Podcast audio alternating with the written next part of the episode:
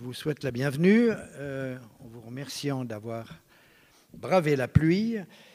Euh, je vous signale que nous reprendrons après les vacances euh, le 14 janvier avec une série sur le, risque.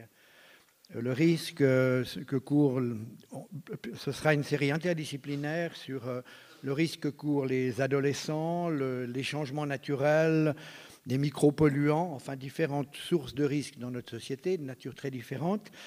Et le 14 janvier, nous aurons une conférence de Hervé Reiner, professeur de sciences politiques à l'Université de Lausanne. Vivons-nous dans une société du risque Donc le 14 janvier, pas le 7, mais le 14. Voilà, pour ce soir, j'ai le grand plaisir euh, d'introduire Serge Mola, euh, qui nous parlera de Dieu aux tâches de la pub. Il se trouve qu'on se connaît depuis assez longtemps. Serge Mola est théologien, pasteur, euh, s'occupe actuellement d'église et société et euh, est aumônier de gymnase. Euh, c'est un théologien dont la curiosité est extrêmement vaste et qui notamment a eu un intérêt très ancien, très marqué, persistant, je crois, pour la théologie nord-américaine et tout particulièrement pour Martin Luther King, la théologie euh, noire américaine, euh, dont il a, sur laquelle il a, il a fait une thèse, qui est, qui est une excellent, un excellent travail, mais qui a un intérêt très général pour la société sous tous ses aspects. Je crois que cette conférence le démontrera. Je te donne la parole avec plaisir.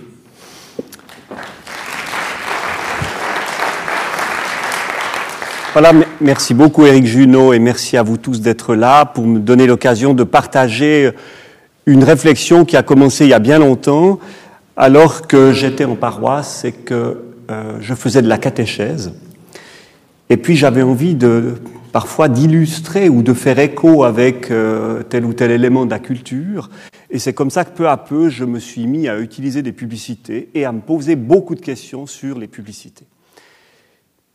J'espère une chose, c'est qu'à la fin de cette rencontre, vous regarderez autrement les messages qui vous sont, j'allais dire, presque imposés par les panneaux format mondial, par l'arrêt au milieu de votre film préféré euh, et les cinq minutes, ou, enfin trois minutes, où tout à coup on vous balance quelques spots, ou en feuilletant euh, un quotidien ou un hebdomadaire. J'espère que vous regarderez autrement parce que du coup vous serez plus critique et vous achèterez moins ce, que, ce dont vous, vous n'avez pas besoin. Donc ce serait, ce serait une très très bonne chose.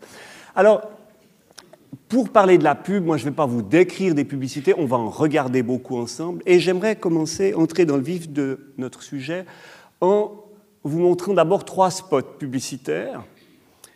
Trois spots pour souligner que la pub travaille notamment avec les registres de l'humour, du son, quand ce sont des spots télévisés, et de la mémoire. Juste trois spots pour souligner ces trois registres.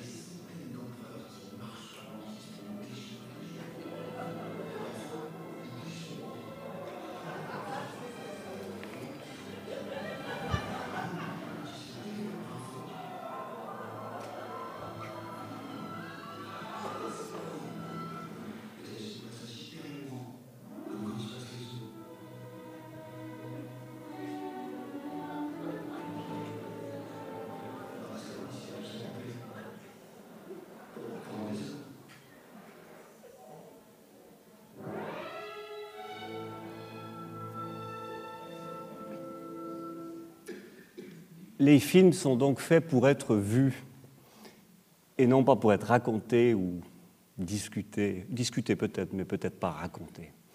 C'était pour l'humour. Soulignons le registre du son.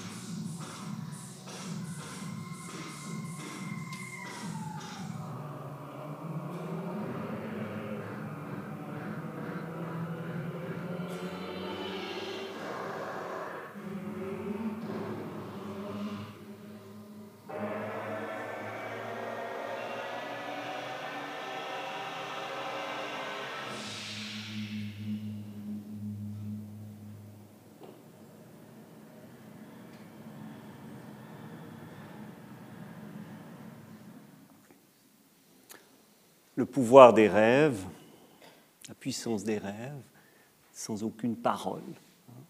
Mais tout est dit, néanmoins, par ce spot publicitaire. Et puis, un spot pour dire que la publicité travaille, joue également avec votre mémoire.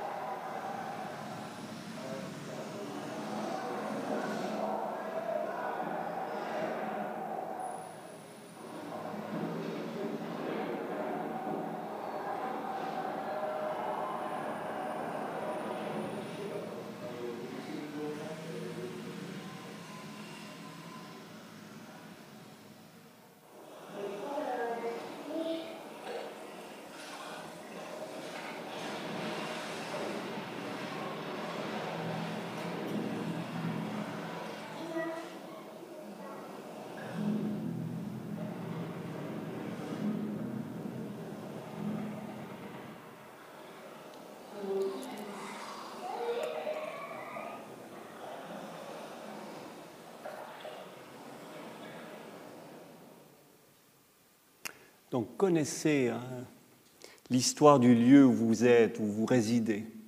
C'était donc une pub pour le History Channel en Angleterre.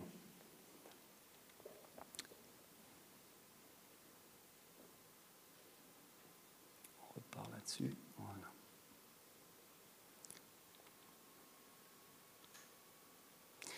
Alors en quatre temps, j'aimerais que nous nous posions cette question. Dieu, est-il otage de la publicité? Et premier temps, j'aborderai la question de la religion et la publicité et les valeurs.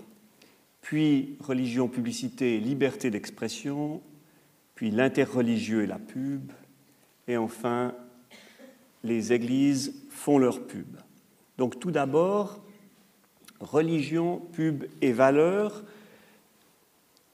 religion et publicité, l'une interroge l'autre et vice-versa, et révèle peut-être ou sûrement quelles valeurs sont en jeu, quelles valeurs sont prônées ou remises en question. On va le regarder à l'aide d'un certain nombre d'exemples. Et le premier exemple va, va nous poser la question, au fond, qui incarne le mieux le bien et le mal mieux que l'ange, le démon ou le diable, l'ange et les démons ou le diable qui se livrent, vous le verrez dans nombre de publicités, de nombreuses batailles. Mais ces batailles, elles peuvent être extérieures. Parfois, vous, verrez l'ange et le démon, deux personnages bien distincts, mais parfois, cela se jouera au cœur d'un même personnage. Je vous remontre d'abord justement un petit spot à ce sujet. PC contre Mac. Bonjour, je suis un Mac. Et moi, un PC. Qu'est-ce que tu as là? Ah, c'est juste un album photo que j'ai fait avec les photos. Tu veux jeter un coup d'œil Oh, bien sûr, pourquoi pas, très. Allez, vas-y, déchire-le n'importe quoi. C'est splendide. Demande-lui comment il a fait. T'en fiche, dis-lui t'ennuierait de desserrer ta cravate juste une fois dans ta vie, de t'amuser un peu On s'amuser, on a déjà essayé une fois, ce n'est rien d'autre que la douleur et la frustration. Qu'est-ce que t'en penses? C'est bien.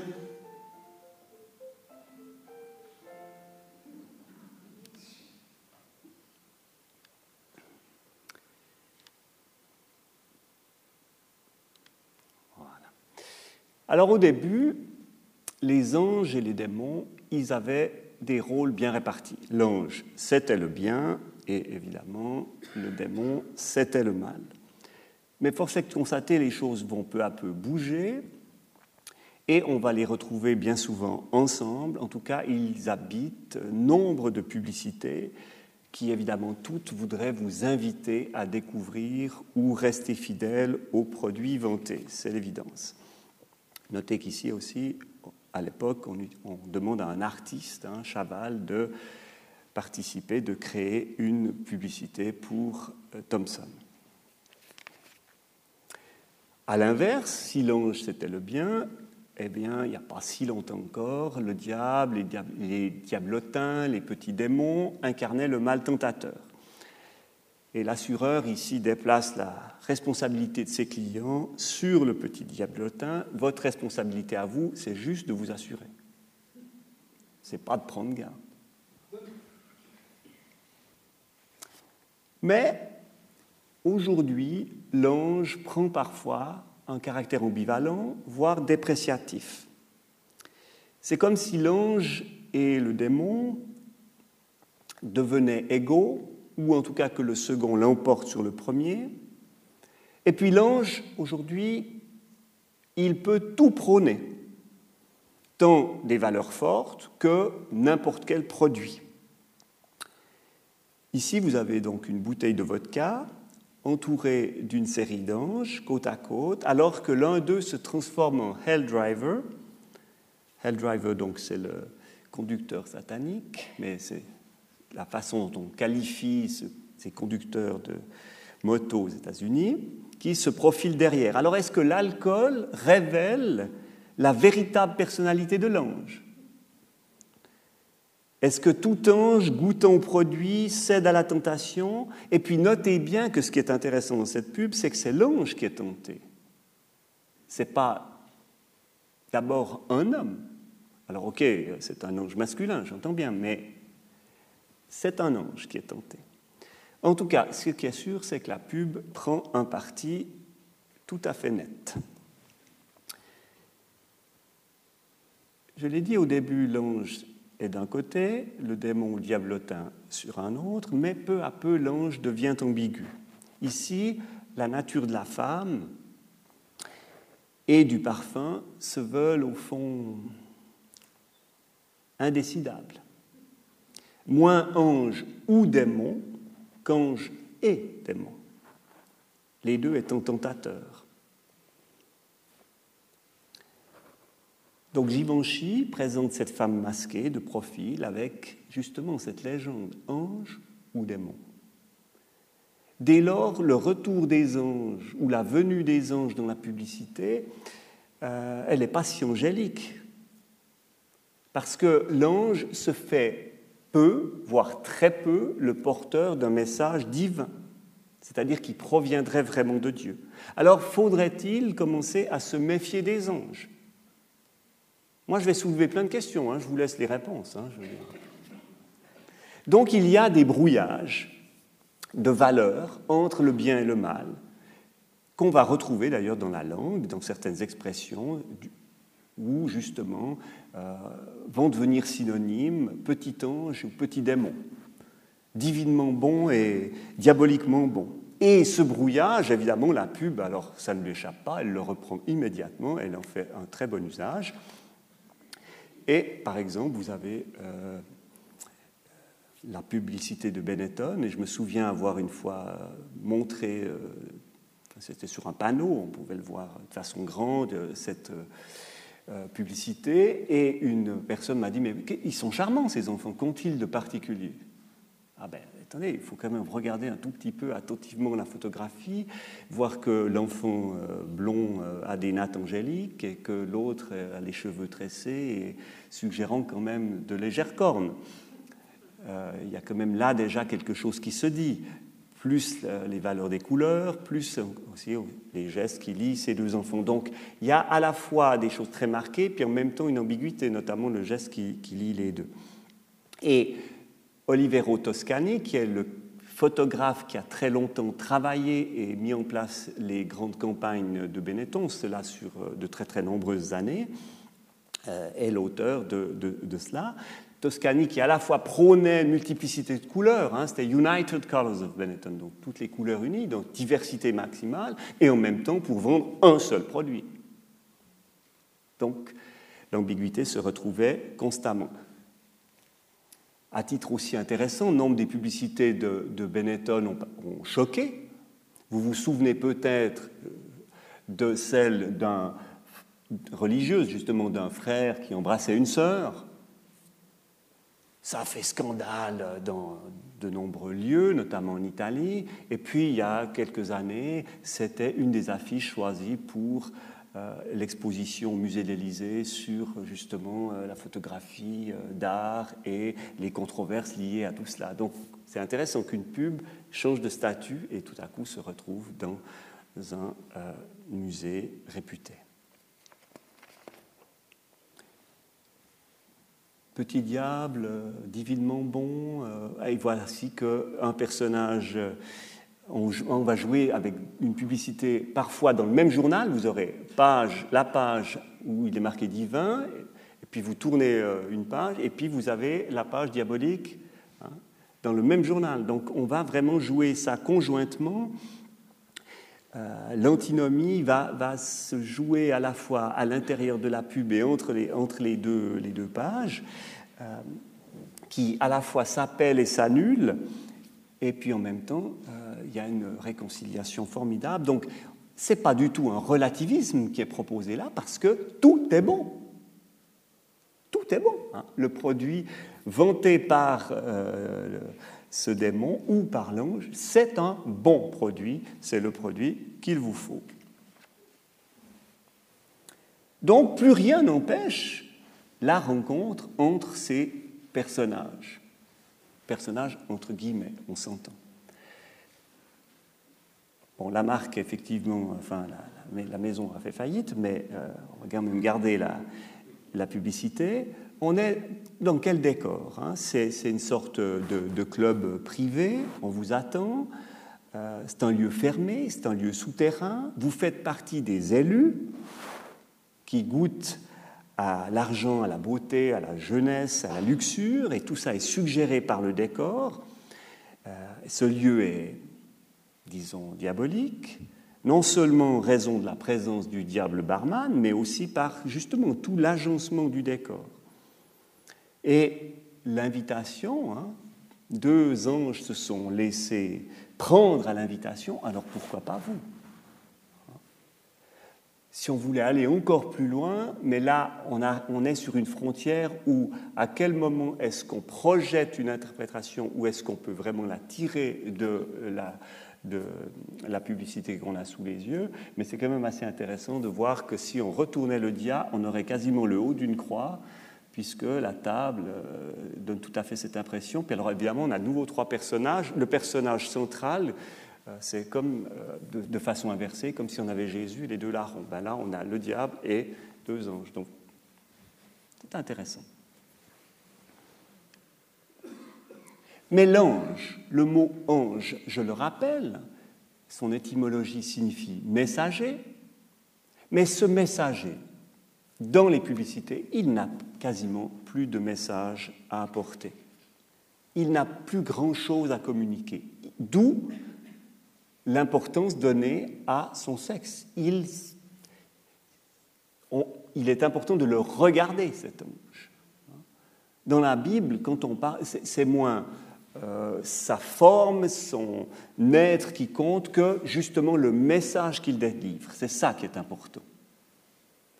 On est dans la période de l'avant euh, de Noël, on réentend souvent ces textes où Marie euh, a la vie visite d'un ange, ce qui compte, c'est le message qu'apporte cet ange, ce n'est pas l'ange lui-même. Dans la pub, en revanche, le messager, on a, glissé d'une, je reviens encore sur la dia précédente, euh, on a dans la pub, on a euh, glissé d'un d'un messager qui n'a plus de message à porter à un messager où son corps devient très très important. Et alors du coup, euh, l'ange d'aujourd'hui semble déchu, jusqu'à devenir effectivement un mâle pas très avenant. Et, là, il y a une sorte de, flou entre l'ange et Cupidon, mais au fond, quand on voit une publicité comme ça, qui était pour un atelier floral, donc pour un magasin euh, susceptible de, vendre des fleurs et de vous inviter ou d'inviter euh, les amoureux à offrir des fleurs à leurs euh, compagnes ou compagnons, eh bien, on peut quand même se demander si c'est pas un autogol, hein, une affiche comme ça. Mais évidemment, je n'ai pas les moyens de mesurer cela. L'ange s'est incarné, c'est son corps qui compte, beaucoup plus que son message, et du coup, dans la même logique, alors on voit même des anges, hommes ou femmes, ou hommes et femmes, devenir agressifs, en venir aux mains. Et pour quelles raisons viennent-ils aux mains? Est-ce que parce que ils veulent absolument défendre la marque?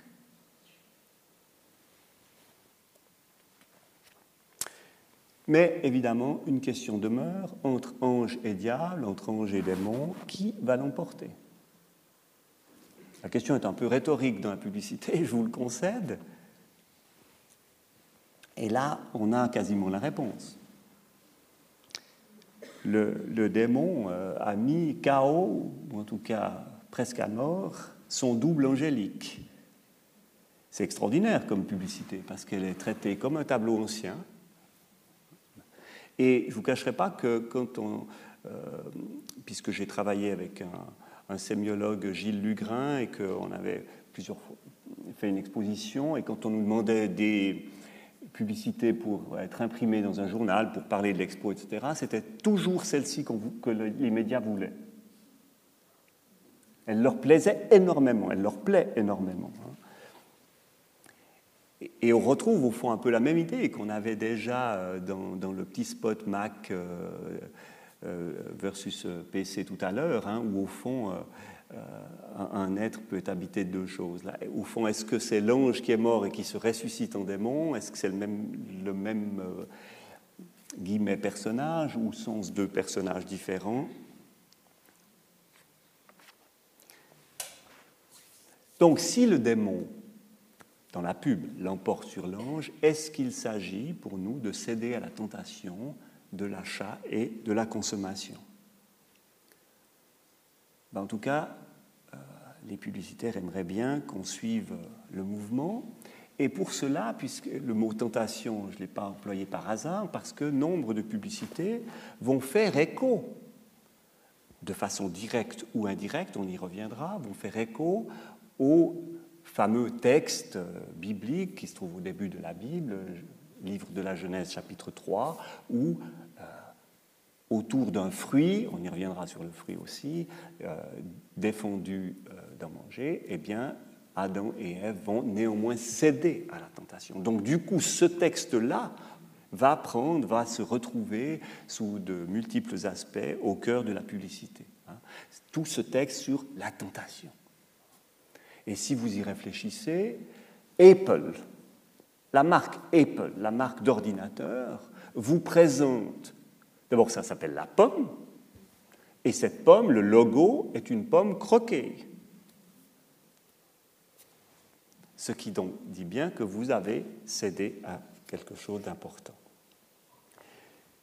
Maintenant, j'aimerais aborder la question de la religion et de la publicité en lien avec la question de la liberté d'expression. Et ce n'est pas une question très très simple parce qu'évidemment, on va peut-être répondre différemment à cette question en fonction des lieux et des temps. Il y a des publicités qui ont été très très bien reçues aux États-Unis et pas du tout en Europe. Il y a des publicités qui ont été très très bien reçues en Europe et pas du tout aux États-Unis. Ou parfois en Italie, impossible de les placarder, mais sans problème chez nous. Parfois même dans un canton, quand ton voisin refuse la publicité, mais elle est... Donc c'est très compliqué et les législations varient, alors chez nous parfois d'un canton à l'autre, parfois d'un État à l'autre, etc. Donc, où fixer la limite entre la liberté d'expression et le respect des valeurs de l'autre? Elle est où la limite? Est-ce que la publicité devrait avoir une éthique, une déontologie? Et si oui, qui la fixe? Et puis faut-il la reprendre régulièrement?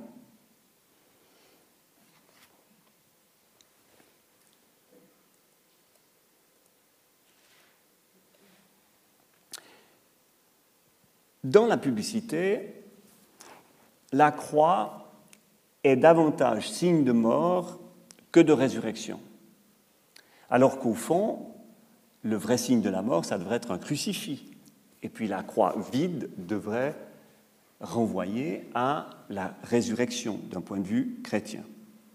Or là, on nous euh, met une pub pour Cinécom avec un slogan qui dit donc Désolé, mais les spots publicitaires digitaux sont de meilleure qualité, donc jouissez des bénéfices d'une ère nouvelle. Donc on dit maintenant les bobines, c'est fini. D'ailleurs, c'est presque fini dans cette salle et à la cinémathèque, hein, puisque euh, on va passer des bobines pour les vieux films, mais euh, la plupart des salles lausannoises, et y compris à la cinémathèque, vont s'équiper avec le, ou sont équipées en films, pour passer les films numériques. Donc là, on utilise le symbole de mort, alors que c'est peut-être euh, un autre symbole qu'il aurait fallu utiliser, ou alors, sans se rendre compte, il nous annonce la naissance du numérique.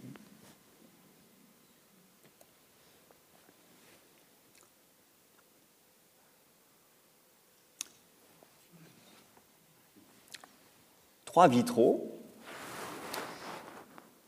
pour un magasin, un magasin Nike, chaussures de sport, vêtements de sport, éléments de sport, le Temple of Nike, ça ne s'invente pas. Hein. Et dessous, il est marqué Hours of Worship, donc les heures d'adoration, hein, qui sont du lundi au samedi de 10h le matin à fin l'après-midi et du mardi, etc., etc. Donc la marque, le magasin devient temple avec les vitrines, avec les vitraux, avec les heures d'ouverture qui sont heures d'adoration, avec les modèles qui sont des saints. Donc la marque deviendrait-elle euh, un Dieu adoré? Vous voyez les gestes, des, euh, hein, regards vers le ciel, prières. Euh. vraiment, le, le, magasin se transforme. Hein. Et là, d'une certaine manière, tout est dit la marque invite à l'adoration.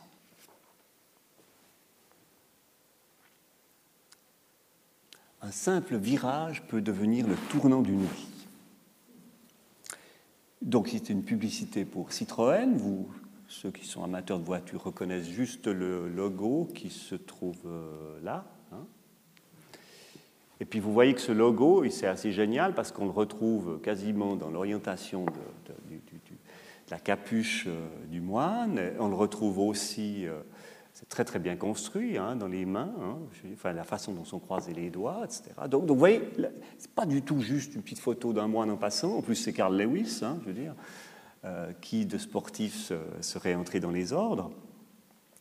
Donc la marque aurait-elle le pouvoir de changer fondamentalement l'existence? Et l'image est vraiment construite pour souligner ce qui est dit dans le slogan. Et c'est intéressant parce qu'évidemment, le mot tournant et le mot conversion, c'est un mot de synonyme, donc ça fonctionne très très bien. Donc c'est vraiment, on met tout en œuvre pour vous inviter à lire d'une façon très particulière la marque et ce qu'elle propose. On ne vous vend pas un objet, on vous vend beaucoup plus qu'un objet j'ai envie de dire, ceux qui en doutent, passez vers les portes de Saint-François, puis regardez le magasin Nespresso, c'est un sommet dans le genre.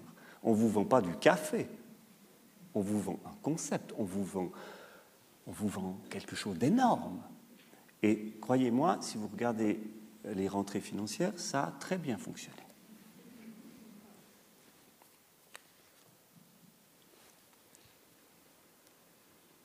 Thalys, qui propose des voyage à prix réduit, en tout cas à certains moments, proposait un Paris-Cologne à partir de 29,50 et c'est une pub qui avait été montée alors que le pape allait aller à Cologne.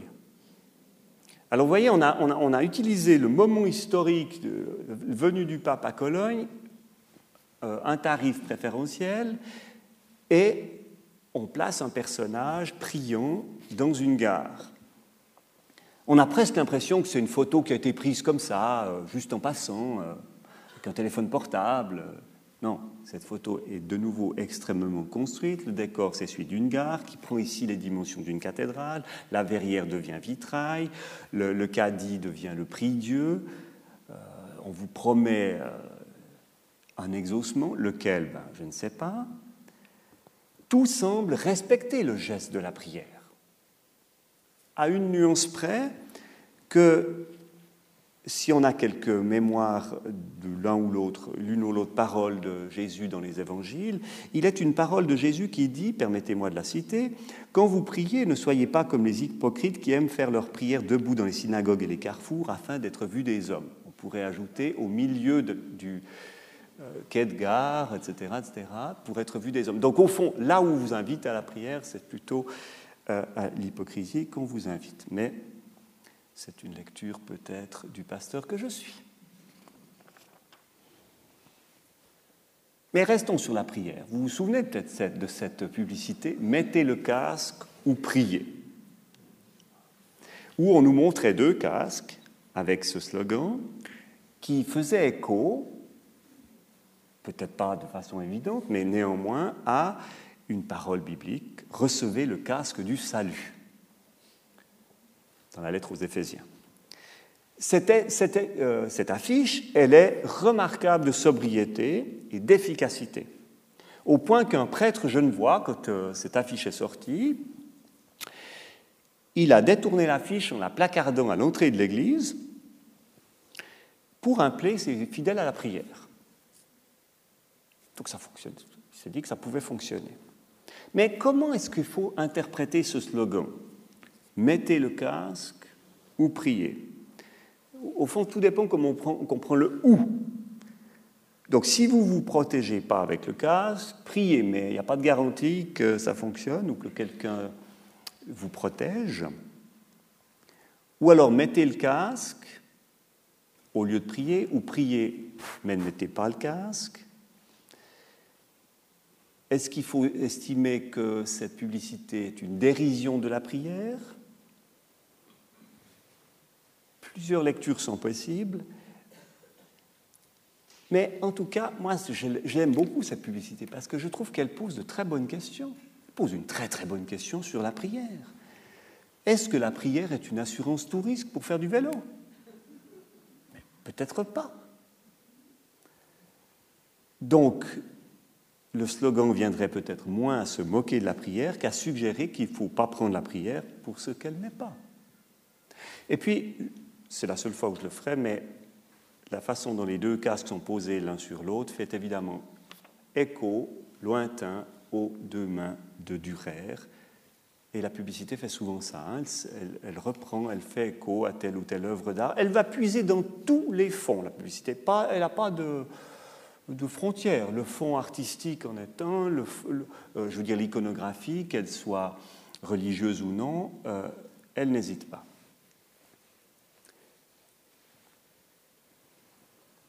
Publicité pour une marque de jeans, Liberto de culte. Mais c'est extraordinaire cette publicité. Peut-être qu'en tournant les pages du journal, elle n'aurait pas retenu votre attention, et pourtant, le personnage que l'on voit de dos peut, peut être une jeune femme, une jeune fille, lève la tête en direction de la paire de jeans, qui est éclairée, elle, par un rayon lumineux qui vient du haut à gauche et qui descend comme ça largement. Cette femme est-elle à genoux, comme si elle faisait sa prière euh, au pied de son lit? Il lève les yeux vers la paire de jeans. Est-elle debout? Difficile à savoir, mais l'objet est posé comme un objet de dévotion parce qu'à la tête du lit, si effectivement on retient une seconde hypothèse que la femme euh, est en prière, on attendrait peut-être justement une croix ou un crucifix. Donc la paire de jeans, parce que normalement c'est pas là qu'on met le cintre de son jean, c'est pas très pratique pour aller pendre son jeans, disons, à ma connaissance. Hein. Donc la suspension si haute de l'objet montre bien qu'il n'est pas destiné à être porté, mais adoré. Et puis si on regarde très attentivement encore ce, ce, jeans, c'est assez curieux, mais là, on a presque l'impression d'un début de visage avec les yeux ici. Donc tout ça est très très travaillé et vous donne cette publicité qui a l'air de rien dans un premier temps, mais et qu'évidemment si vous elle fait juste qu'effleurer votre regard comme ça, mais si on la regarde attentivement, est assez intéressante. Les marques, donc, on l'a bien vu avec Nike, on vient de le revoir encore, toutes puissantes, au fond, se divinisent.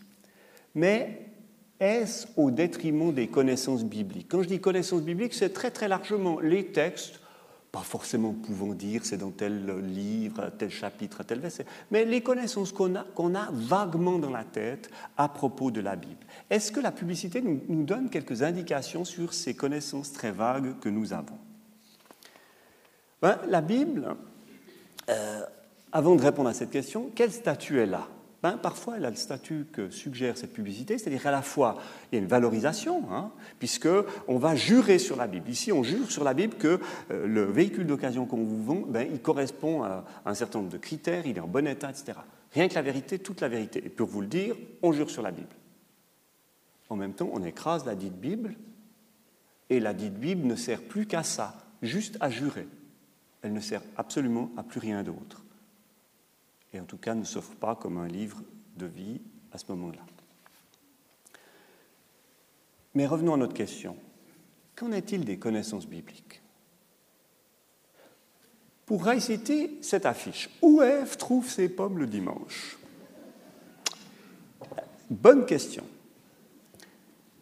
Euh, j'aurais beaucoup aimé faire un micro-trottoir quand cette pub est sortie, pour demander aux gens pourquoi c'était Ève et pas Marguerite, et pourquoi il s'agissait de, pommes et pas de poires, de cerises ou de je ne sais quoi. Au fond, on fait une allusion très très vague à un texte très très lointain, qui vaguement réveille l'un ou l'autre souvenir. Le, le contenu essentiel semble avoir complètement sombré, il est vide. Tout à l'heure, je disais qu'on faisait souvent allusion à ces textes de, de Genèse 3, de la tentation, du fruit, ben, on vient de le voir avec ou Ève, etc. Autre exemple, avec de l'eau, c'est Eden, ça ne s'invente pas, un, produit qui s'appelle Eden, c'est quand même extraordinaire. Source d'eau Eden, il nous reste encore quelque chose du paradis. C'est le nom de la marque. Femme nue, tenant une pomme, euh, mais on est, assez proche aussi, c'est à la fois Genèse, hein, la Bible, et puis un peu euh, Vénus, euh, Botticelli, hein, tout petit peu. Et puis la pomme, parce qu'on retrouve la pomme dans beaucoup de publicités, mais évidemment avant les publicités, dans toute une partie de l'iconographie, euh, qui fait allusion ou écho au texte de Genèse. Et pourquoi toujours une pomme? Parce que vous pouvez retourner et prendre n'importe quelle traduction de la Bible en français, qu'elle soit français courant ou autre, vous n'avez pas le mot pomme. Il s'agit d'un fruit.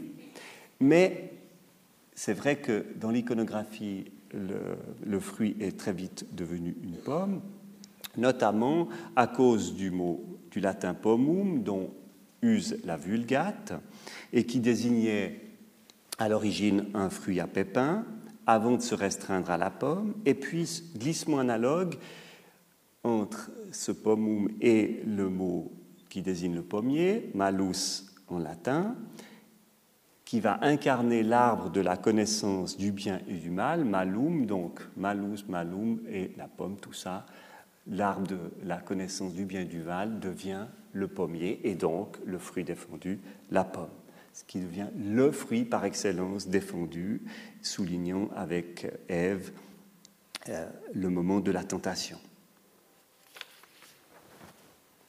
À noter que euh, s'il nous reste quelque chose du paradis, le réceptacle, lui, euh, renvoie pas tellement à quelque chose de naturel. Hein.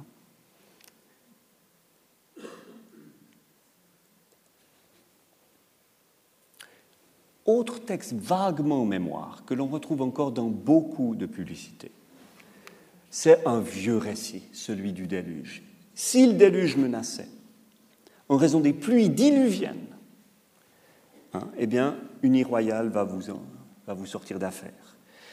Euh, la publicité oublie juste une chose, c'est que Dieu a promis dans le livre de la Genèse qu'il n'y aurait plus jamais de déluge.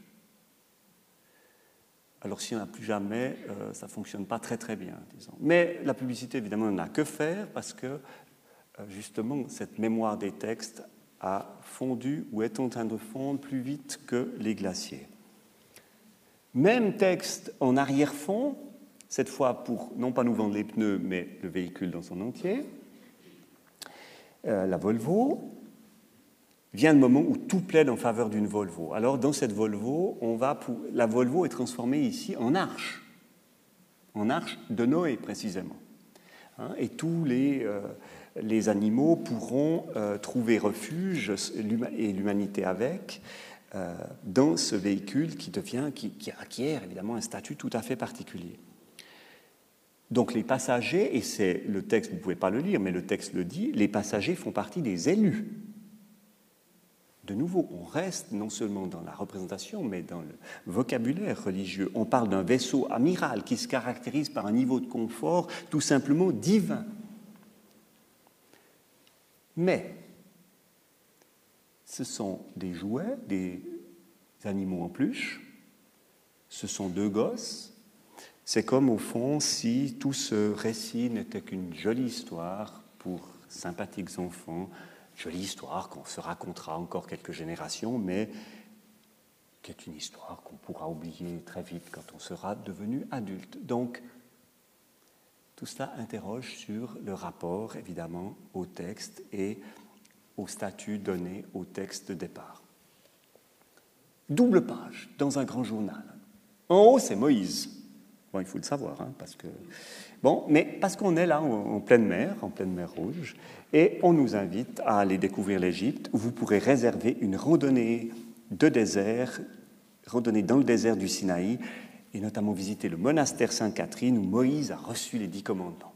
On vous vend un voyage où on ne détourne pas cette fois la connaissance ou le renvoi biblique, mais au contraire, on vous offre, euh, on vous dit, ça s'est passé là vous devez aller le voir. Il y a une historicité qui est soulignée dans cette publicité allusive à la Bible.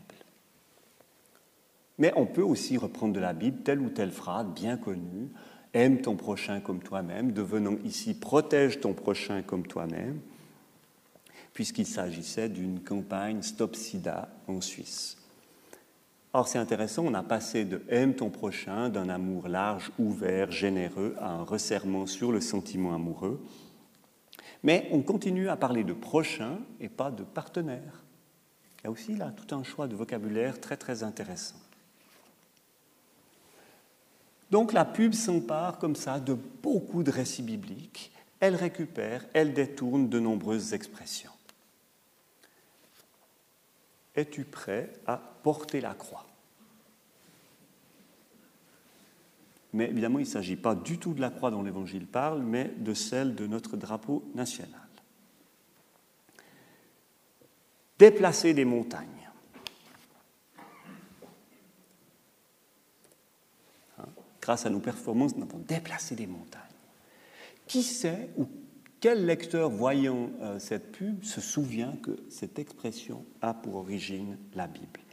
Et ici, c'est les performances qui permettent de déplacer les montagnes, alors que dans le texte original, il s'agit de la foi. Ce n'est pas tout à fait la même chose. Hein, évidemment, il y a eu un glissement, une récupération dans un tout autre but. Verbe, au début est le. Pour une publicité, pour, enfin une annonce de la Bibliothèque nationale suisse. Est-il évident pour les lecteurs, pour ceux qui ont découvert cette publicité, qu'il avait là un renvoi fort au début de l'évangile de Jean? Personnellement, j'en doute.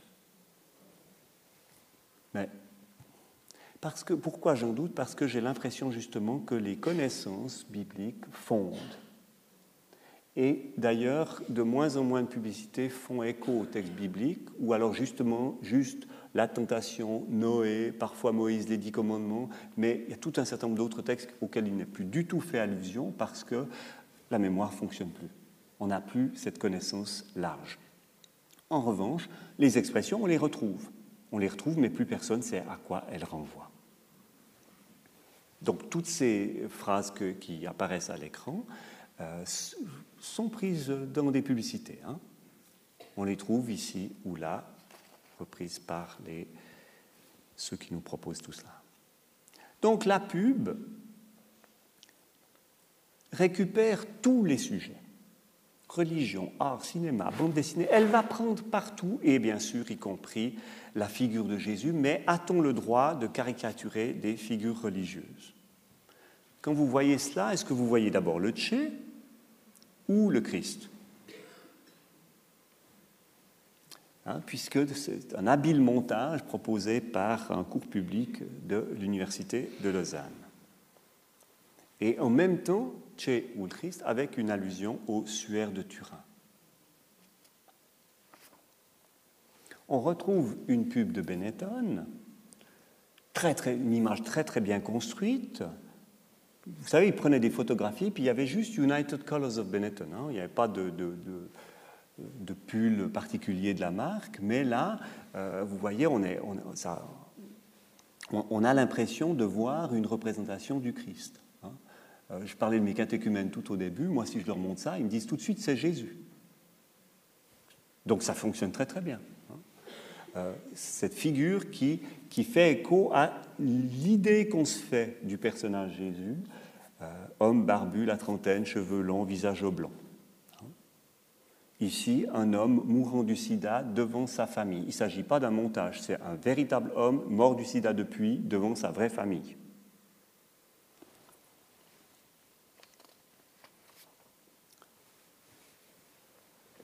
Mais peut-on tout détourner?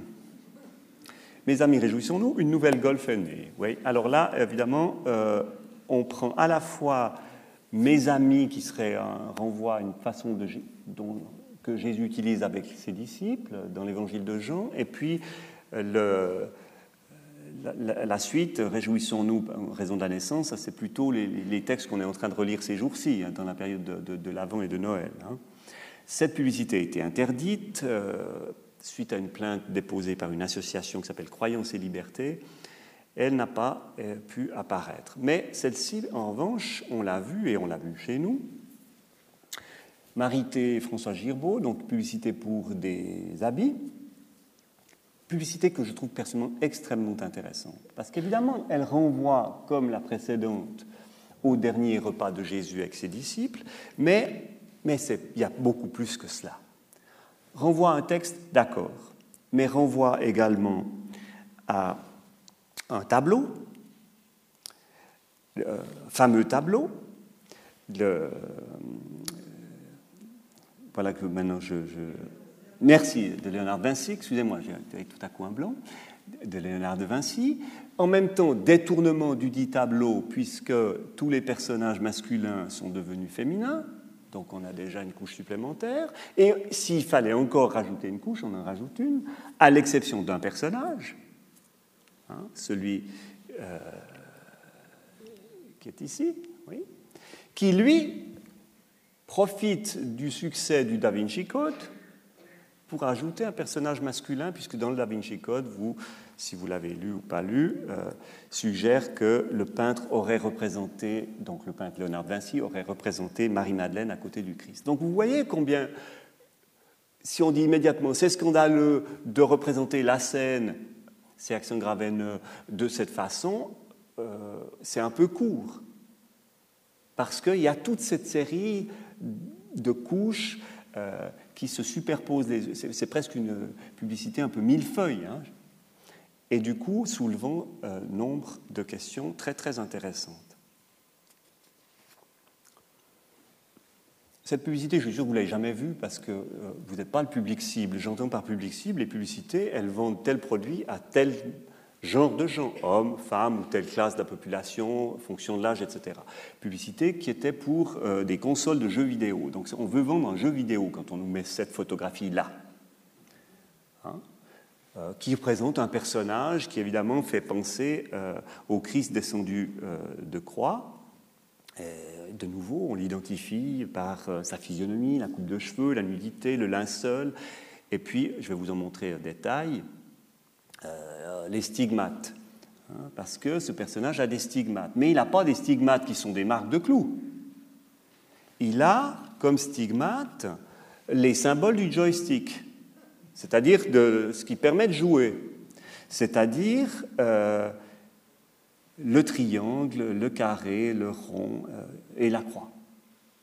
Voilà ce qu'il a comme stigmate. Et puis, il est inscrit vivre une passion jusqu'au bout. Donc on joue sur le mot passion, mais le tragique euh, est converti ici en jeu. Et puis évidemment, quand vous arrivez au bout du jeu, vous pouvez recommencer.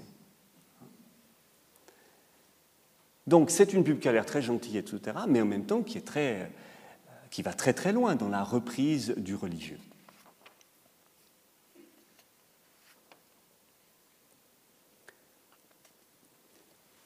Juste pour vous donner quelques mini-éclairages sur euh, le fait que les religions chrétiennes et non chrétiennes se retrouvent aussi dans la publicité parfois en ligne de mire, un premier exemple.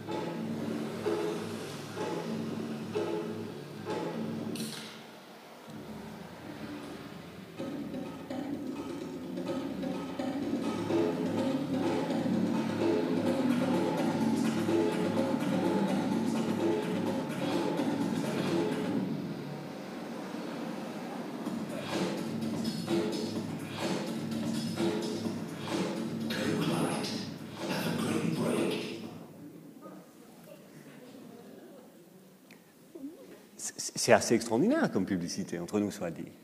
Parce que une chose qui est extraordinaire, c'est qu'à la fois on joue sur la surprise, sur l'humour, et vous avez noté que le prêtre n'utilise pas le produit pour bénir la femme. Il utilise la buée qui est sur la canette.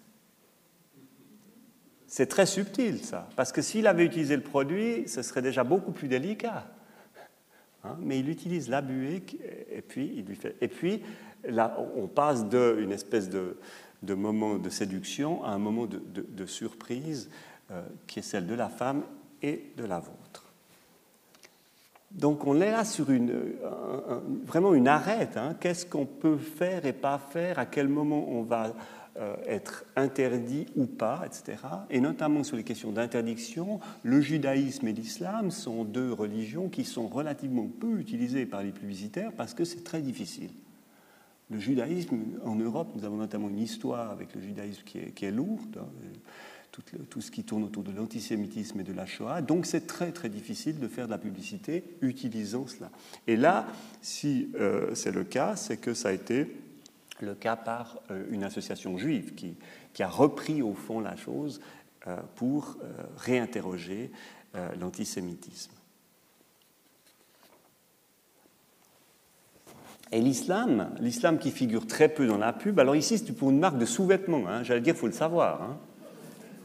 Mais il n'empêche, wear it for yourself. Donc portez-le, et ces femmes transportent, ont été achetées des sous-vêtements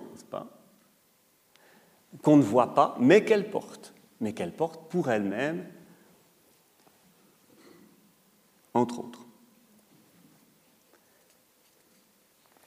Mais on peut aussi, euh, plus largement, il n'y a pas que l'islam, le judaïsme et le christianisme, on peut aussi aller du côté du Dalai Lama avec le drapeau tibétain, hein, parce que c'est génial, il y a le drapeau derrière, lui est devant, euh, c'est probablement une photo de presse d'abord, puis récupérée par le temps pour en faire justement une publicité pour leur propre journal. Un jour ou l'autre, le temps vous donnera raison. Alors, est-ce que va donner raison au Dalai Lama? Est-ce que va donner raison au journal? Et puis, on le voit à peine ici, mais on a un journal qui n'est pas n'importe lequel parce que c'est marqué La Suisse entre dans l'Union européenne. Donc, toute petite esquisse comme ça pour Alors, euh, un jour ou l'autre, le temps vous donnera raison. À qui? À quoi? Et pourquoi? Et puis, donc, toutes les traditions religieuses se retrouvent chez nous. Hein. Donc, euh, l'interreligieux, il n'est plus seulement là-bas, il est aussi ici, et ça souligne ici l'universalisme d'un produit. Et puis, on, joue avec ce qui est dans l'air, hein. la zen attitude. Il faut être zen. Ça, c'est une expression qui devient tout à fait courante, mais qui ne l'était pas il y a quelques années. Donc, puisqu'elle est courante, on peut l'utiliser Et ici, on présente une scène tout à fait improbable de la vie quotidienne, euh, mais qui montre euh, l'irrésistibilité de confort du, dit costume, hein, puisque Fakis, euh, Fascis fait, des, fait des costumes, qui sacrifie, à la, qui sacrifie la recherche spirituelle sur l'autel du bonheur matériel. Hein. Celui qui est derrière, il, fait, il est vraiment en posture et euh, il s'est donné les moyens. L'autre, il ne peut pas quitter quand même ce costume qui est tellement confortable. Donc, recherche spirituelle, oui, mais en second. Donc, c'est clair qu'ici, le principe bouddhique du détachement, euh, il est totalement détourné. Chacun peut, à sa guise, bricoler son système de croyance, le construire. Alors Diax a disparu, mais moi j'ai gardé cette publicité parce qu'elle est justement extrêmement intéressante. Hein. On, fait une croix, mais avec des éléments qui viennent de, des événements très différents, hein, de juxtaposition de trois religions, jambes d'un footballeur, euh, donc on associe le, religieux au thème sportif, et cette publicité montre bien où on en est. Aujourd'hui, chacun les sociologues le, disent et le soulignent, construit son système de référence forte, son système de référence spirituelle. Hein. Donc cette pub, d'une certaine manière, elle invite à réfléchir à ce bricolage. Et est-ce qu'elle présente le football comme une nouvelle religion. Les églises, évidemment, tentent parfois aussi de faire de la publicité pour elles, Peut-être vont-elles le faire davantage parce qu'elles traversent quelques turbulences. Alors, dans cette période, je vous ai mis celle-là parce que Whose birthday is it anyway, n'est-ce pas c'est la naissance de qui prochainement? Parce qu'on en parle beaucoup, on voit beaucoup de gens s'agiter courir avec des paquets, mais, pour qui, pourquoi, à quel propos? Donc là, on joue sur tout ce questionnement pour peut-être rappeler l'essentiel s'il s'agit là d'une publicité d'une église épiscopale. L'Église catholique, euh, en Suisse romande, avait notamment pris un certain nombre de bâtiments pour montrer qu'ils risquaient de changer d'affectation. Et donc, posons la question, demain, si vous avez besoin d'une église, est-ce qu'elle ne sera pas devenue euh, un dancing ou un garage ou je ne sais euh, de même, ils avaient passé un certain nombre d'affiches du genre en 2016, il n'y aura peut-être plus de prêtres à Genève pour célébrer les enterrements, mais ce n'est pas grave, à la fin du film, le héros ne meurt jamais. À noter que cette campagne la précédente avec les affiches a très bien marché. Elle a rapporté beaucoup d'argent à l'Église catholique. Les gens se sont dit Ah ouais, c'est vrai, ça c'est des questions fortes. En revanche, quand ils ont joué sur l'humour et les indulgences en disant le baptême a très très cher, puis vous, vous serez plus près du Seigneur, etc., ça, ça a été l'autogol absolu. Donc, c'est pas si simple hein, de trouver le bon slogan qui joue avec l'air du temps, qui pose des bonnes questions et qui, malgré tout, euh, touche son but ou interpeller sans prosélytisme. Euh, c'est une église catholique de Montréal qui est très intéressante dans la façon de construire l'image. Hein. On suggère une croix simplement euh, en nous montrant le ciel qui se dessine entre les bâtiments, comme pour dire, ben voilà, l'Église suggère sa présence, sa présence au cœur de cette société contemporaine. Elle peut aussi s'inviter, la pub, dans des lieux inédits, c'est-à-dire la page des annonces euh, coquines. Alors, euh, il y a tout plein d'annonces euh, proposant divers services tarifés. Et puis, au milieu, Billy Graham and Friends vous propose Jésus vous aime gratuitement. Alors, c'est intéressant parce que, d'abord, c'est une page très, très lue. Donc, comme elle est très lue, elle va être très, très visible, cette pub. Donc vous voyez, il y a non seulement le message, mais où fait-on passer le message et essayer de trouver un, lien entre le lieu où cela passe et ce qu'on communique. Et comment on le communique. C'est vrai, of course, donc c'est évident, les gens avec des piercings, les gens euh, sont les bienvenus dans notre église. C'est une, une, pub que quand, euh, lors de l'exposition, elle y était, elle a divisé complètement le public. Les adultes et grands adultes trouvaient cette pub tout à fait scandaleuse. Les jeunes la trouvaient super. c'est intéressant parce que à qui s'adresse-t-elle?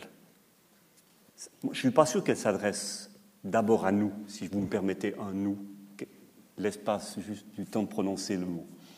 Je ne suis pas sûr qu'elle s'adresse à nous. Peut-être qu'elle s'adresse d'abord euh, à, ceux qui effectivement euh, apprécient les piercings et, autres tatouages de cet ordre. Maintenant, est-ce d'un bon goût de? Je ne sais pas si c'est un bon goût, mais en tout cas, elle n'a pas laissé indifférent, ce qui est déjà une première qualité pour une publicité. Donc, ce n'est pas très très simple pour les églises, parce qu'elles sont appelées à pas dépenser trop d'argent pour la publicité, ça sera très mal vu si elles en dépensent beaucoup. Elles ne sont pas très à l'aise, les églises, avec l'image, elles sont beaucoup plus à l'aise avec les textes, il n'y a aucun doute, mais l'image, pas tellement, c'est un langage qu'elles n'ont pas encore assez travaillé. Et en même temps, il faudrait pense-t-elle qu'elle pourrait recourir au même procédé créatif que les publicitaires Vous avez même vu que le Vatican se met à tweeter, etc., etc. Donc, euh, non, mais c'est intéressant tous ces, tous ces procédés. Hein. Et, Barack Obama, euh, lors de sa réaction, avant euh, des grandes déclarations, etc., c'est un tweet qu'il a envoyé de par le monde. Donc, on ne peut pas juste écarter la chose, mais comment apprendre le vocabulaire et la grammaire de tout cela? Parce que parfois il y a des autogoles. Ça, cette publicité me semble un autogol. Publicité de l'Église catholique romaine en Allemagne. La foi réconforte, certes, certes, mais si la foi devient comme un Kleenex à jeter après emploi, euh, ça m'interroge sur le message qu'on est en train de faire passer. Donc, il y a une idée, mais est-ce que cette idée tient la route? C'est pas sûr. Alors, je reviens à ma question de départ. Dieu est-il otage de la publicité? Lorsque nous avons fait l'expo, ça c'était l'affiche de l'exposition. Et puis il y avait un petit concours. On demandait aux gens de quoi était formée cette affiche, qui est donc formée de Mister Propre pour la tête, du Père Noël pour le tronc, de Bibendum et de Frosties pour les bras d'une ceinture Dolce Gabbana et puis la croix en arrière-fond. La plupart des adultes trouvaient quatre réponses sur six. Les jeunes et les enfants, toutes en dix secondes. Plusieurs adultes étaient gênés, pour pas dire choqués, dérangés par cette affiche. Je peux tout à fait le comprendre. Mais je vous raconterai juste ceci, c'est que je me souviens d'une maman avec son enfant faisant la, enfin, écrivant ce que l'enfant lui dictait, parce qu'il avait lui toutes les réponses en quelques secondes, mais terminant par cette question à sa maman, maman, c'est qui le monsieur sur la croix?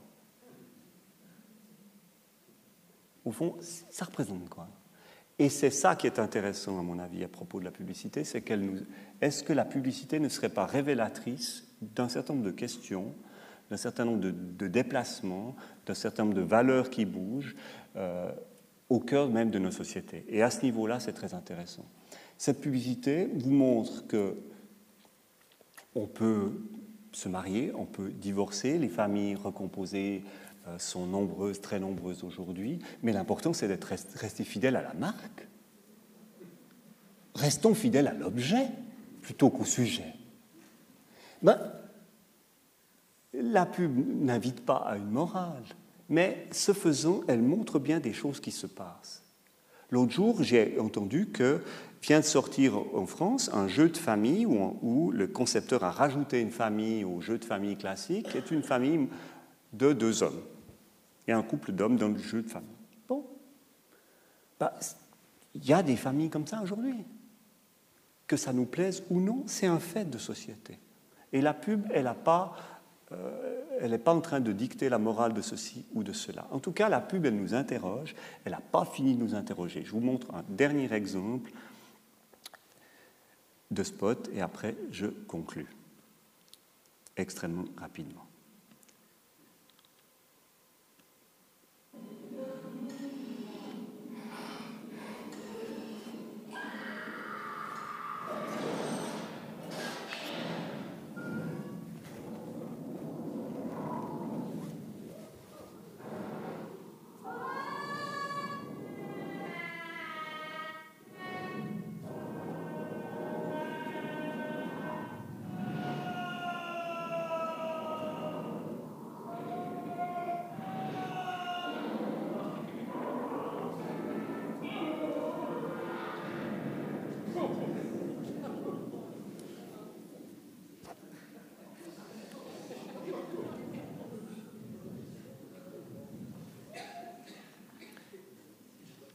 La vie est courte, jouez davantage, c'était donc le slogan, et puis vous avez entendu ou pas entendu le fait qu'on euh, on entendait encore un battement de cœur à la fin. Euh, ce spot, il a été fait pour la PlayStation, euh, et vous avez vu qu'il fait allusion à l'église, hein, on finit sur une pierre tombale, etc. Au fond, comme une espèce de façon de montrer qu'au cœur de ce jeu, la vie se réduit presque à un jeu, mais avec des enjeux de vie et de mort. comme tout à l'heure d'ailleurs, le, gisant, le Christ gisant avec les, les, stigmates du joystick. Et ce faisant, au fond, quel statut a la vie? Quel statut a le jeu? Et ces questions-là, c'est notamment la pub qui les pose. C'est des questions intéressantes, me semble-t-il. Alors, s'il fallait conclure sur Dieu est-il otage de la pub, moi je retiendrais, en tout cas c'est clair, la communication elle a été longtemps euh, le fait d'éclairs, mais aujourd'hui la communication est partout. Tout le monde communique tout le temps. C'est un flux continu. Chacun communique. Chacun est témoin d'un événement, immédiatement il le fait savoir à la terre entière. Vous avez été voir un film euh, quelques heures après, ou, en sortant, ou même parfois pendant, vous êtes déjà en train de dire que c'est bien ou que c'est nul sur Facebook, et, etc., etc. Tout le monde communique tout le temps. Euh, il y a presque plus d'endroits où on est sans entendre à tel ou tel moment les téléphones portables. Quand bien même on rappelle que, etc., etc. Enfin bref. Donc tout le monde communique tout le temps. Les, emprunts publicitaires, à la religion, on a vu beaucoup d'exemples, euh, nous renseignent, je crois, sur l'évolution de la société, sur les enjeux à relever par les religions traditionnelles. Parce que si les religions ne font pas ce boulot de... Eh bien, vont-elles continuer à être ce qu'elles étaient pendant longtemps, un ciment dans cette société? Hier, pour découvrir les autres religions, eh bien, on allait parfois euh, en Afrique du Nord, on allait en Asie, puis on disait, tu sais, je suis entré dans une mosquée, j'ai vu ça. L'interreligieux, il est là. Il est chez nous. Nous croisons des hommes et des femmes euh, qui portent des signes religieux d'autres religions. Nous pouvons aller dans un temple, je vous promets, si vous allez au temple hindou de et, n'importe qui peut y aller, hein, je veux dire, vous entrez dans un vrai temple hindou, la musique, les, vêtements, euh, la, nourriture, les chants, la langue, vous êtes ailleurs. Mais vous n'êtes pas ailleurs, vous êtes ici. L'interreligieux n'est plus là-bas, il est ici. Et la pub le dit très clairement, puisqu'elle fait allusion à ces autres religions euh, dans ici même. Alors je pense qu'il y a un vrai défi qui touche bien sûr les églises, mais qui touche plus largement le monde de l'éducation, la formation, l'apprentissage de la lecture. C'est l'apprentissage de la lecture d'images. Parce que nous consommons beaucoup, beaucoup, beaucoup d'images, mais avons-nous appris à lire une image?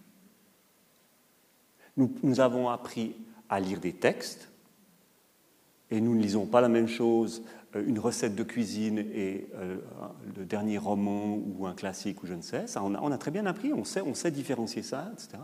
Mais avons-nous appris à lire des images? Or, les images euh, sont très importantes aujourd'hui, jouent un très grand rôle, le texte aussi et encore, tant mieux, mais je crois que là, il y a là un vrai défi parce que apprendre à lire, c'est aussi apprendre à être critique. Et ce défi-là, à mon avis, n'est pas encore, on n'y a encore pas tout à fait répondu, tant au niveau scolaire qu'au niveau des églises. S'il fallait vous... Alors là, je me fais de la pub, mais c'est gentil. Hein voilà, euh, il y a ce livre qui s'appelle Dieu otage de la pub, euh, qui reprend un certain nombre euh, de pubs et qui développe euh, ce que j'ai essayé de partager avec vous. Et puis il y a un site, dieu-pub.ch, et notamment si vous allez sur le site, il y a une petite émission de 20 minutes qui vous montre euh, euh, tout un certain nombre d'éléments dont j'ai parlé, mais aussi d'autres exemples, et je crois que ça pourrait vous intéresser. Merci beaucoup.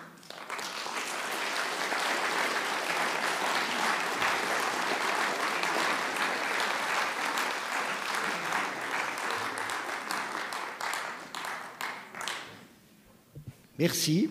Euh, moi, j'étais très sensible à l'humour qui, euh, qui est présent dans la ça. plupart de ces publicités. Euh, bon, je pense qu'on peut que souscrire à ta conclusion, qui est d'apprendre à lire des images, et qu'on se rend compte que pour les que les enfants ont une facilité à le faire euh, actuellement que, que nous n'avons absolument pas. Enfin, l'exemple que tu donnais du personnage en croix, euh, qui était fait d'éléments que les enfants repéraient tout de suite, euh, et les adultes plus, gênés, je crois que c'est très, très révélateur. Bien, alors, euh, le temps des questions ou des remarques.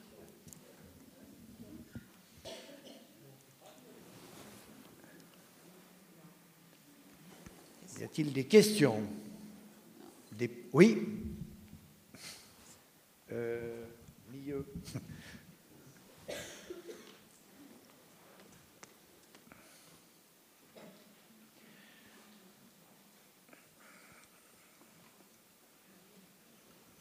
Est-ce que dans certains pays moins ouverts que les nôtres en Europe, la publicité chrétienne, par exemple euh, en Asie, Extrême-Orient ou en certains autres endroits du monde qui ne sont pas élevés comme nous tous ici, nous avons presque tous été à l'école du dimanche, au catéchisme ou comme ça, est-ce que ça peut provoquer des grands problèmes euh, de- Qu'est-ce que vous appelez la publicité chrétienne?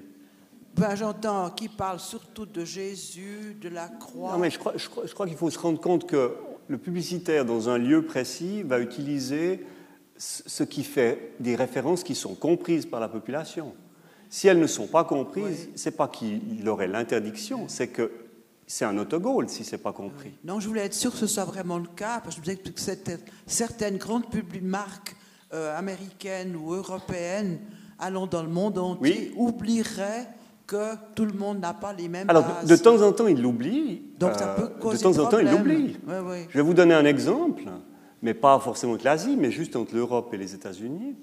Benetton avait fait une affiche magnifique, que je trouve magnifique, montrant une femme noire, on ne voyait pas son visage, torse nu, tenant dans ses bras un enfant. Elle avait juste une jaquette, mais on- elle, elle allaitait un enfant blanc. Ici, tout le monde a dit, mais quelle belle photographie, superbe, euh, cette femme qui allait, c'est un très beau geste, magnifique. Aucun problème en Europe. Aux États-Unis, scandale. Pourquoi? Parce qu'une femme noire qui allait un enfant blanc, c'est tout le réveil de la mémoire de l'esclavage. Donc c'est insupportable pour des millions d'hommes et femmes noirs aux États-Unis. Mais Toscani, euh, préparant la chose en Italie, il n'y a pas pensé. Ben, la mémoire était rapide, hein, je veux dire. euh, Ils ont dû retirer très. La campagne, autre, autre exemple, Toscani, on a eu, nous, la dernière campagne de Toscani, on l'avait eue en Suisse, je m'en souviens très très bien, affiche montrant des condamnés à mort, visage, avec juste un bandeau sur les yeux, mais il y avait leur nom, il y avait la raison pour laquelle ils étaient condamnés à mort, il y avait la, et c'était des renseignements exacts. En Europe, pas de problème. Aux États-Unis, les magasins Sears dans, lesquels se trouvaient les magasins Benetton ont fait fermer les magasins Benetton du jour au lendemain. Ça a coûté des millions de dollars à la marque. Bon, elle a l'air insolide. Mais c'est pour dire, hein, donc tenir compte du... Oui, vous avez raison, on a- il y a aujourd'hui des campagnes presque mondiales, il n'empêche qu'on doit tenir compte des contextes et que l'oublier, ça peut être l'autogol. Ou coûter en tout cas très cher. Oui, question.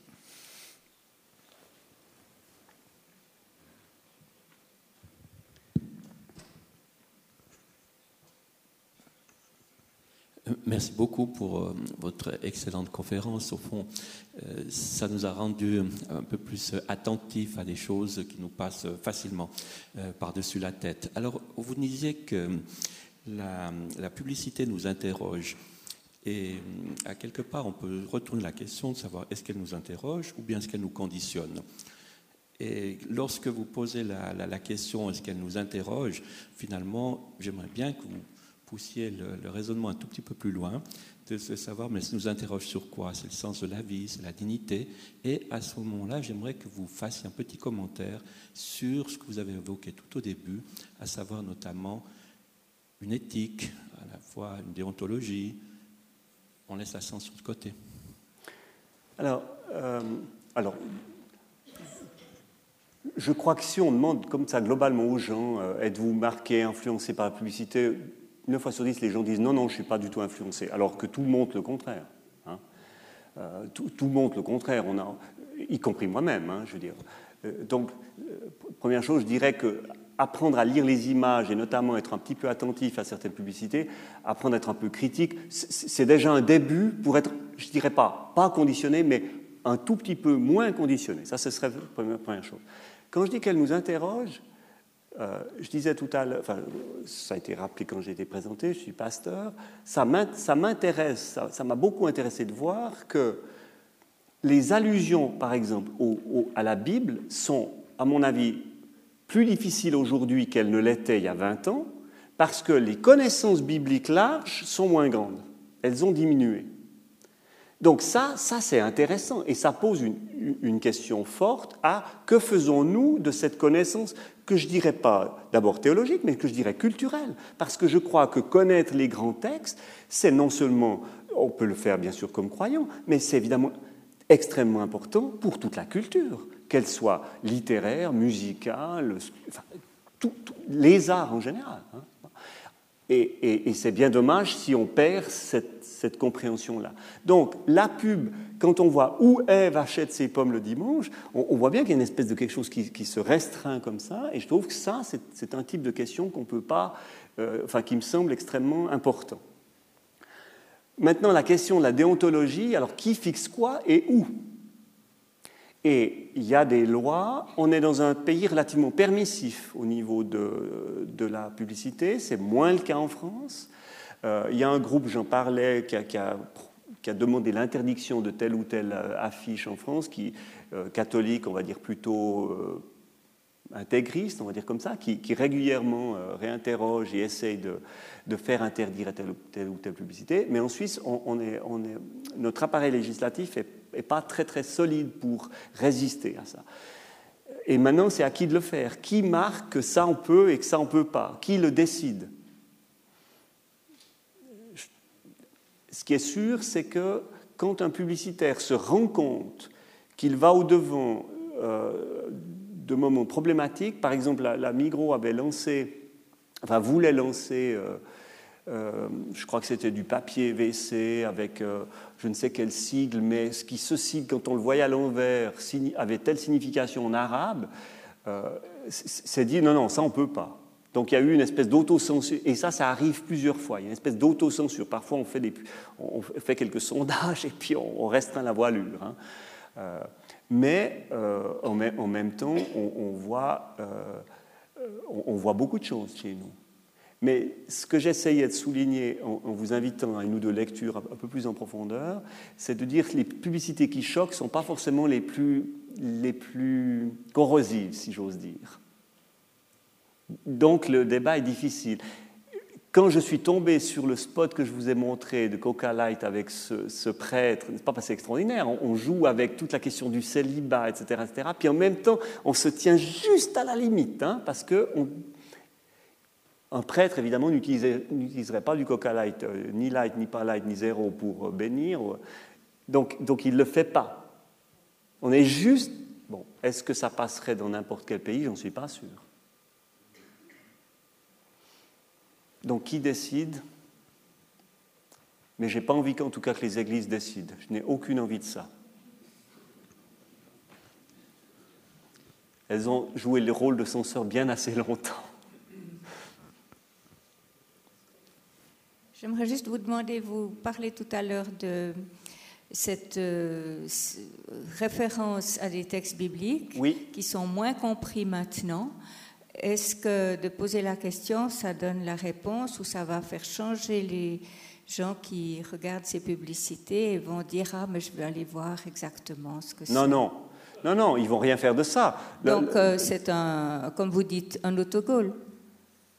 Non, non, mais leur but, c'est pas de renvoyer à la Bible. Moi, je vous y rends attentif pour dire, elle, elle est construite comme ça et, et, ça participe de la volonté, guillemets, de divinisation du produit. Bon, leur, envie, c'est pas qu'on aille lire la Bible, c'est qu'on achète leurs produits.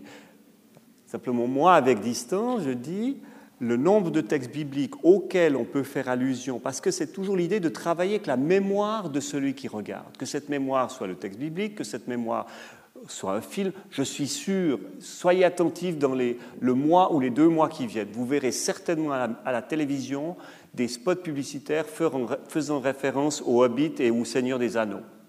C'est sûr, parce que c'est un tel phénomène de film culte qui est en train de se poser qu'ils vont foncer là-dessus, c'est évident.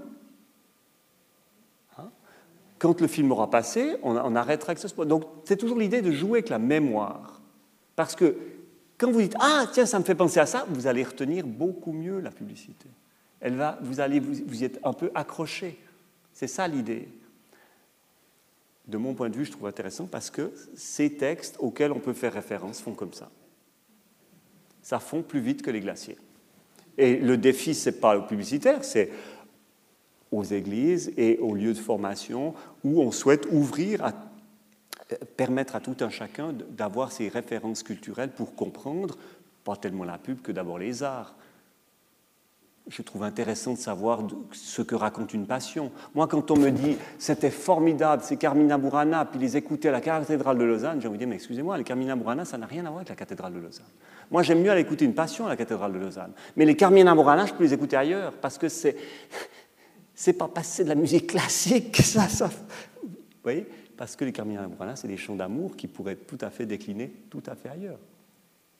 Donc, savoir d'où viennent les choses. Et pour ça, j'aimais beaucoup cette publicité que je vous ai passée au début, Know where you stand, hein, qui joue avec la mémoire, qui dit, mais sachez d'où vous, où vous êtes.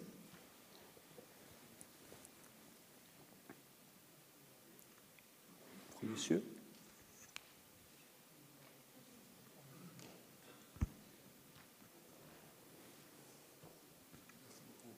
Euh, si vous permettez, j'aimerais revenir euh, sur la publicité pour l'Église euh, qui disait ici les personnes avec un piercing sont bienvenues.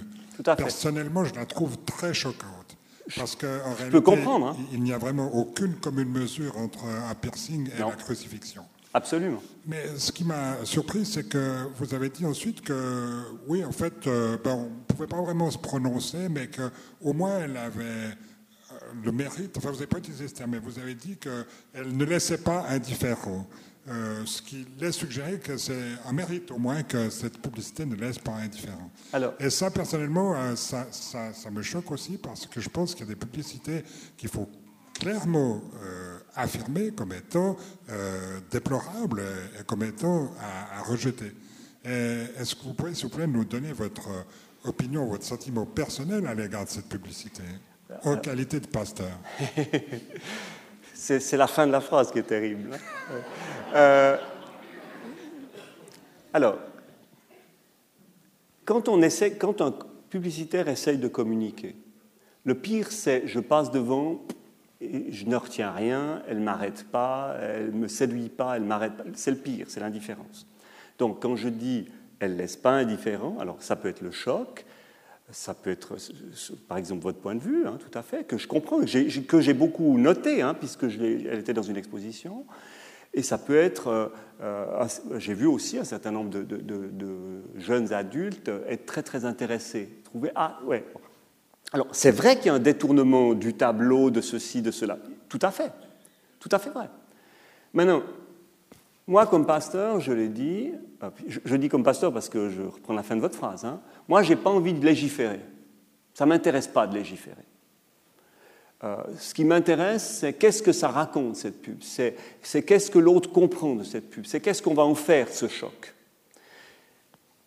Et c'est pour ça que je vous euh, racontais la question de l'enfant qui voyait euh, cette, ce personnage euh, bricoler cette croix, puis qui disait, mais au fond, c'est quoi cette histoire d'un type sur une croix? Moi, je trouve que quand la pub me montre qu'il y a des, que dans notre société, avec l'histoire qui est la nôtre, la culture qui est la nôtre, des enfants ne savent plus du tout à quoi ça fait référence, alors là, il faut commencer à s'interroger. Donc, d'une certaine manière, le choc peut m'interroge moi pour qu'est-ce qu'on fait pour que euh, si euh, nous comprenons mieux euh, l'enjeu d'utilisation de ceci ou de cela, ça nous amène peut-être à, faire des choix différents. Donc moi, je n'ai pas envie de légiférer, mais plutôt d'éduquer pour comprendre un peu mieux l'importance, la valeur, le, respect qu'on est peut-être amené à avoir, parce qu'il y a aussi toute cette question-là, Est-ce qu'on respecte celui qui regarde ou pas? Euh, cette pub a choqué, mais par exemple celle du gison avec les joysticks n'a pas choqué. Alors que personnellement, je la trouve extrêmement choquante. Parce que c'est encore plus grave. Euh, c'est vraiment tout est jeu. Vous, comprenez ce que je veux dire? Voilà. Autre question? Oui. Il y a une question, je crois. Ah. Ben, les deux, devant et en haut. merci infiniment pour votre exposé. Est-ce qu'on peut dire que la Bible est tombée dans le domaine public Est-ce que la Bible est tombée dans le domaine public Elle n'y était pas Aussi, si, si, mais dans ce genre-là. Dans ce genre-là. Alors, moi, j'ai l'impression que ce n'est pas seulement la Bible. J'ai l'impression que nombre de textes, qu'ils soient religieux ou non religieux, je pense à nombre d'œuvres d'art aussi, euh, d'œuvres qui peuvent être des textes, qui peuvent être des, tableaux, qui peuvent être des musiques. On entend des, morceaux sublimes euh, de, passion pour, nous vendre un camembert ou je ne sais quoi, je veux dire. Donc je veux dire que ce n'est pas, pas tellement la Bible. Il y a une espèce de nivellement à ce niveau-là. Hein. De, tout peut être repris, réutilisé, euh, je n'ose dire vampirisé, enfin tout. Tout. Ça, c'est notre monde. Alors, la position où je suis, j'ai aucun moyen de résister à ça. La seule chose que je peux faire, c'est dire est-ce que tu sais ce qu'il y a derrière? Parce que ce qu'il y a derrière est, juste extraordinaire. Et, une fois que tu auras découvert ce qu'il y a derrière, tu verras que ça, c'est pas. Ça, c'est de la daube. Mais je ne crois pas que la Bible appartient à. À qui appartiendrait-elle d'abord? Appartiendrait-elle aux églises? Je n'en suis pas sûr. Euh, Aujourd'hui, il y a des choses qui ne nous choquent plus, mais qui ont choqué beaucoup à l'époque. Quand un peintre demandait à une prostituée locale de, poser pour représenter Marie et que tout le monde savait que c'était la prostituée locale, c'était très scandaleux. Aujourd'hui, évidemment, on ne sait plus du tout que c'était la prostituée locale et on dit elle est sublime cette Marie. Mais est-ce qu'on pouvait faire ça? Il y a encore une question, je crois.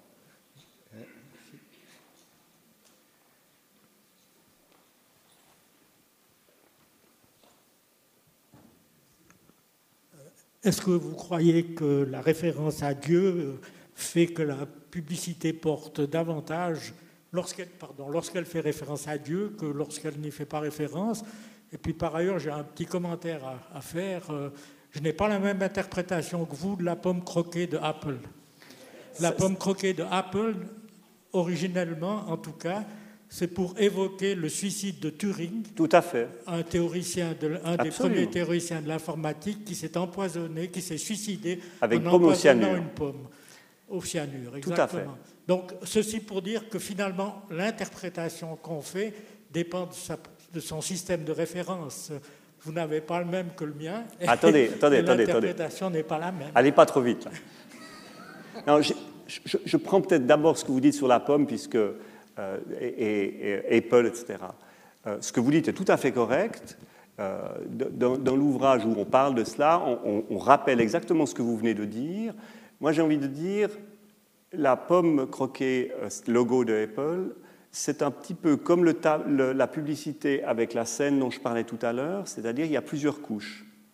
La couche dont vous parlez est tout à fait correcte et, Apple, c'est aussi euh, ce dont j'ai parlé, mais c'est aussi Big Apple, c'est aussi euh, New York, et puis l'autre qui va donc manger le, concurrent. Donc il y a toute une série d'interprétations qui, je ne crois pas, se chassent les unes les autres, mais sont possibles les unes les autres. Moi, je trouve quand même très très intéressant qu'un produit qui vous donne accès au savoir utilise comme symbolique de cet accès au savoir justement la pomme qui, lorsqu'elle est croquée dans le texte, fait référence à l'accès au savoir.